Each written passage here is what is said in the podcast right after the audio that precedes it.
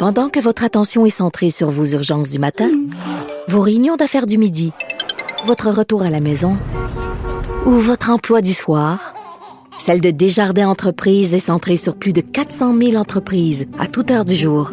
Grâce à notre connaissance des secteurs d'activité et à notre accompagnement spécialisé, nous aidons les entrepreneurs à relever chaque défi pour qu'ils puissent rester centrés sur ce qui compte, le développement de leur entreprise.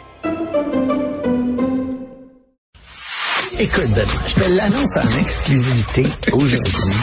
Arrêtez les communications à un moment donné, là. À chaque crise internationale. Antoine Il y Robitaille. en a un qui m'a écrit hier, qui m'a dit que j'étais nazi.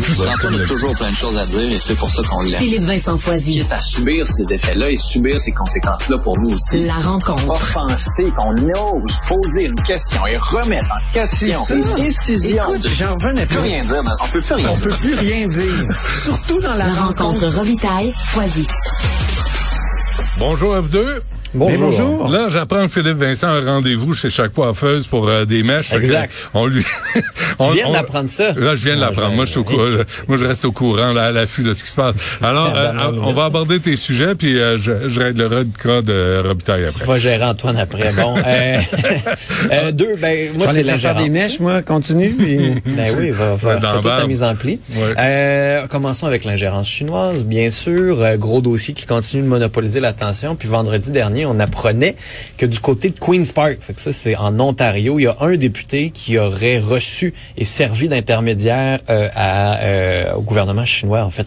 Donc il aurait reçu 50 000 dollars qui aurait ensuite distribué dans une campagne pour influencer les élections de 2019. Pas pire. Ce député-là a été suspendu, euh, accuse ses accusateurs de racisme, bien sûr, dans ce dans ce dossier. Sauf que ça n'a pas pris de temps avant qu'on le suspende, fait que ça ajoute un petit peu de pression, disons, de ce côté-là, sur Justin Trudeau, qui lui garde toujours le député Han Dong, qui aurait profité de cet argent-là, ou du moins de ce réseau un peu plus large de transfert d'argent qui vient du gouvernement chinois. Puis au même moment, on a davantage de détails dans le journal ce matin sur comment la Chine utilisait les postes de police clandestins, comment on utilisait les organismes pour influencer dans les élections, notamment en s'impliquant dans des réseaux sociaux comme WeChat qui s'attaquent, en fait, qui sont utilisés directement par la communauté chinoise. Donc, on les utilisait pour dire, allez voter pour telle personne, allez voter pour telle personne, notamment chez Li, qui est l'organisatrice qui est responsable de ces deux centres-là, de ces deux postes de police clandestins, et qui est aussi candidate et maintenant euh, élue municipale dans le dossier, là, le DGE, qui va enquêter à la lumière de ces euh, allégations. Euh, Mais en même temps, ma, Madame Lee euh, disait qu'elle... Elle disait, il assurait qu'il n'y avait aucune partisanerie. C'est ça, Elle hein? promettait qu'il n'y avait aucune partisanerie. Puis, oh, que le scandale que de soulever des questions sur le travail qui était fait. Puis là, en grattant un peu, c'est qu'en grattant un peu, tu vois ce qui se passe sur WeChat. Tu vois qu'on disait, voici comment voter. On apprend que ces postes de police-là servent à intimider certaines personnes de la diaspora. Puis quand on entend les histoires, par exemple, euh, de l'ancien député Chu de la région de Vancouver, dans la Colombie-Britannique, qui disait exactement la même chose sur les réseaux WeChat. Il y avait une campagne organisée de fausses nouvelles pour essayer de me, de me faire battre à la dernière élection. C'est le même genre d'affaire que de stratagème qu'on entendait dans la région de Toronto. C'est juste que là, à un moment donné, les preuves s'accumulent. Puis c'est pas le rapporteur spécial qui, dans quelques mois, va nous commencer à nous dire que peut-être il pourrait y avoir une petite enquête là-dessus qui pourrait être vraiment quelque chose de rassurant. Donc c'est juste comme la- les couches qui s'accumulent quotidiennement. Tu sais, des fois, tu tires sur une bobine de Le fil. supplice de la goutte. Ouais. Ouais, exact. il n'a pas été choisi, le rapporteur spécial, hein? Ben non, on, on continue de le chercher. Ben, il faut prendre, il faut le consulter pour trouver la personne qui va étudier la possibilité de consulter Hey, en demain, vue d'avoir euh, une possible enquête. Oui, peut-être. Demain, arrivez donc avec des propositions pour le rapporteur spécial. On est là pour aider, nous autres. là. Tu sais, fait- il me semble qu'il y a des gens qui pourraient aider. Benoît Dutrisac. Oui, ben oui. OK, euh, C18 aussi. Ouais, ben juste un petit mot là-dessus pour dire qu'il faut que le gouvernement fédéral se tienne debout. Là. Maintenant, c'est Meta qui menace d'enlever tous les toutes les nouvelles de sa plateforme. T'sais, à un moment donné, si Facebook veut vraiment devenir une vieille plateforme de vidéos de chat puis d'algorithmes où tu vois tout le temps les mêmes affaires, libre à eux. À un moment donné, le contenu faut le payer. Puis si ces grandes entreprises-là n'arrivent pas à le faire, euh, à un moment donné, ça ne fonctionne pas.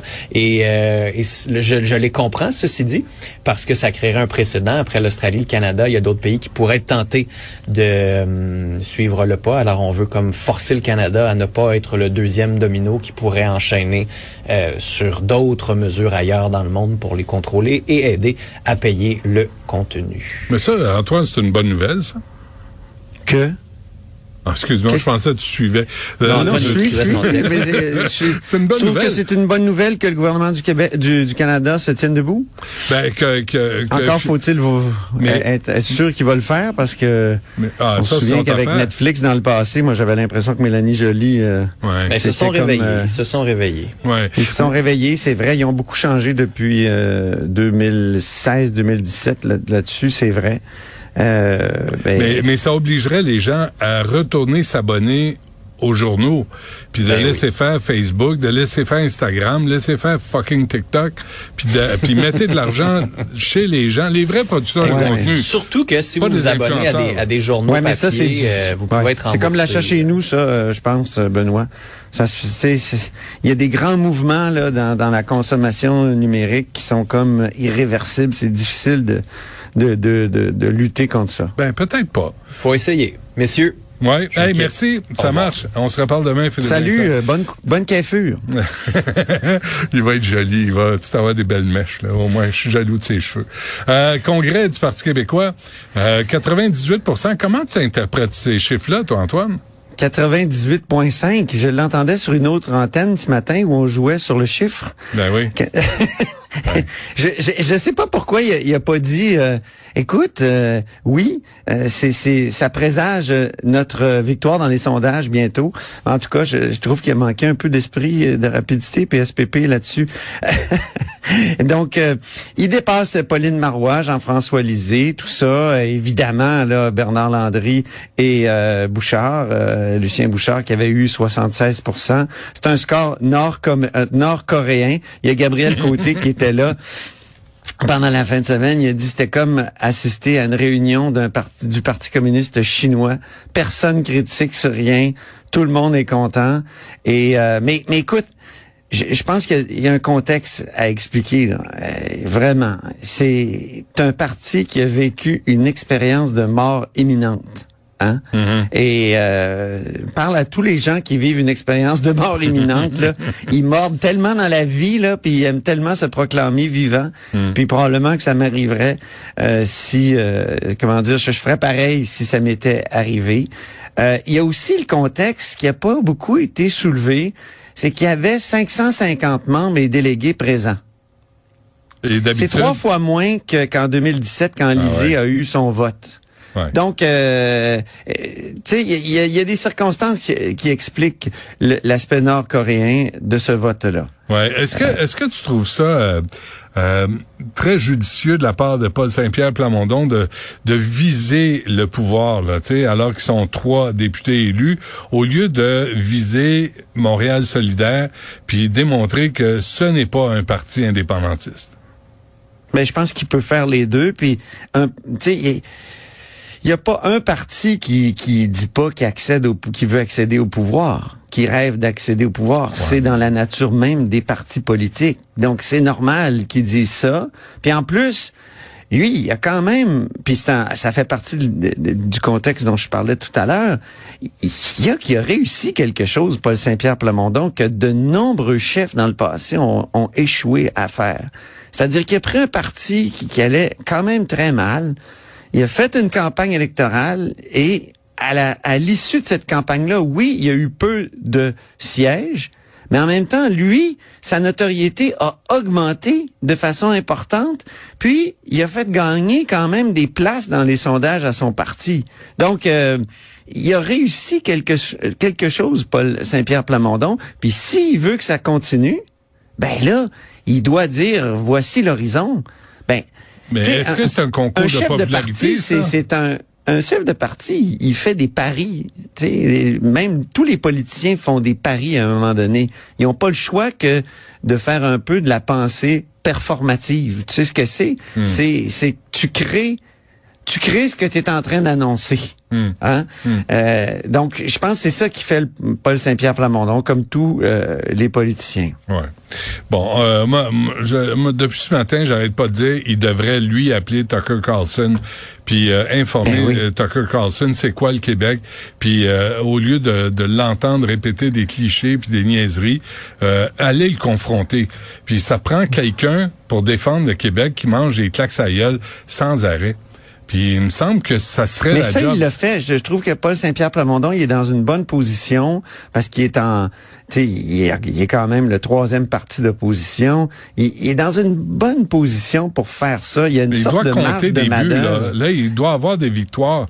Et aujourd'hui, là, dans Saint-Henri, s'entendre, il n'y en aura pas, c'est clair, Non, c'est réglé. il y en aura pas. Fait que là, faut qu'il accumule quelques victoires. Là. On peut pas Ben, toujours le marcher serment, sur ça a été une, une victoire. Le serment, ça a été une victoire. Là, dans les tout- toutes les interviews qu'il a données ce matin, il a dit, ben dans Saint dans Saint-Henri-Saint-Anne, on va progresser.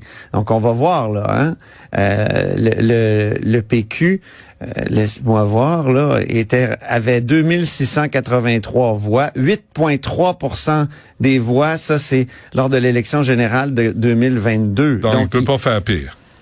il va, il, il est-ce doit qu'il va dépasser 8,3 Ouais. Ça, c'est, c'est important. Hmm. Il y a eu d'autres choses à ce congrès-là. C'est un congrès, là, faut pas oublier. Tu sais, souvent, on- les, les gens ont pas le- cette connaissance qu'il y a une différence entre les conseils nationaux, une espèce de réunion euh, intermédiaire, mais il y a les congrès. Les congrès, c'est important. On est censé remettre en question des aspects du programme. Puis là, il y a eu des petits débats, m'a-t-on dit, débat, débat de droit de vote à 16 ans. Ça a été rejeté malheureusement. Moi, j'ai toujours été pour ça parce que souvent euh, on dit bah les les jeunes de 16 ans sont pas assez euh, informés euh, de la politique, mais je vais te dire bien des vieux qui votent euh, Mais qui sont pas informés parce qu'ils sont plus là pantoute. C'est ça. Ouais. Excuse-moi. Non, non, c'est vrai. Ou qui ont voté toute leur vie euh, d'une couleur, puis euh, ils veulent pas changer. C'est ça. Puis Ouais. je veux dire, quelqu'un de 16 ans, il va sans doute vivre plus longtemps euh, en majorité mais- que ben des personnes très âgées. Donc c'est intéressant, ça, Antoine. C'est important puis intéressant parce que là, tu te dis, si les, les jeunes savaient qu'ils avaient le droit de vote à 16 ans, peut-être qu'ils s'impliqueraient davantage en politique. Oui. Moi, je pense qu'il y aurait un effet, Ouais, hein. effectivement. Puis il discuterait plus de politique. J'en reviens pas que le PQ ait refusé ça.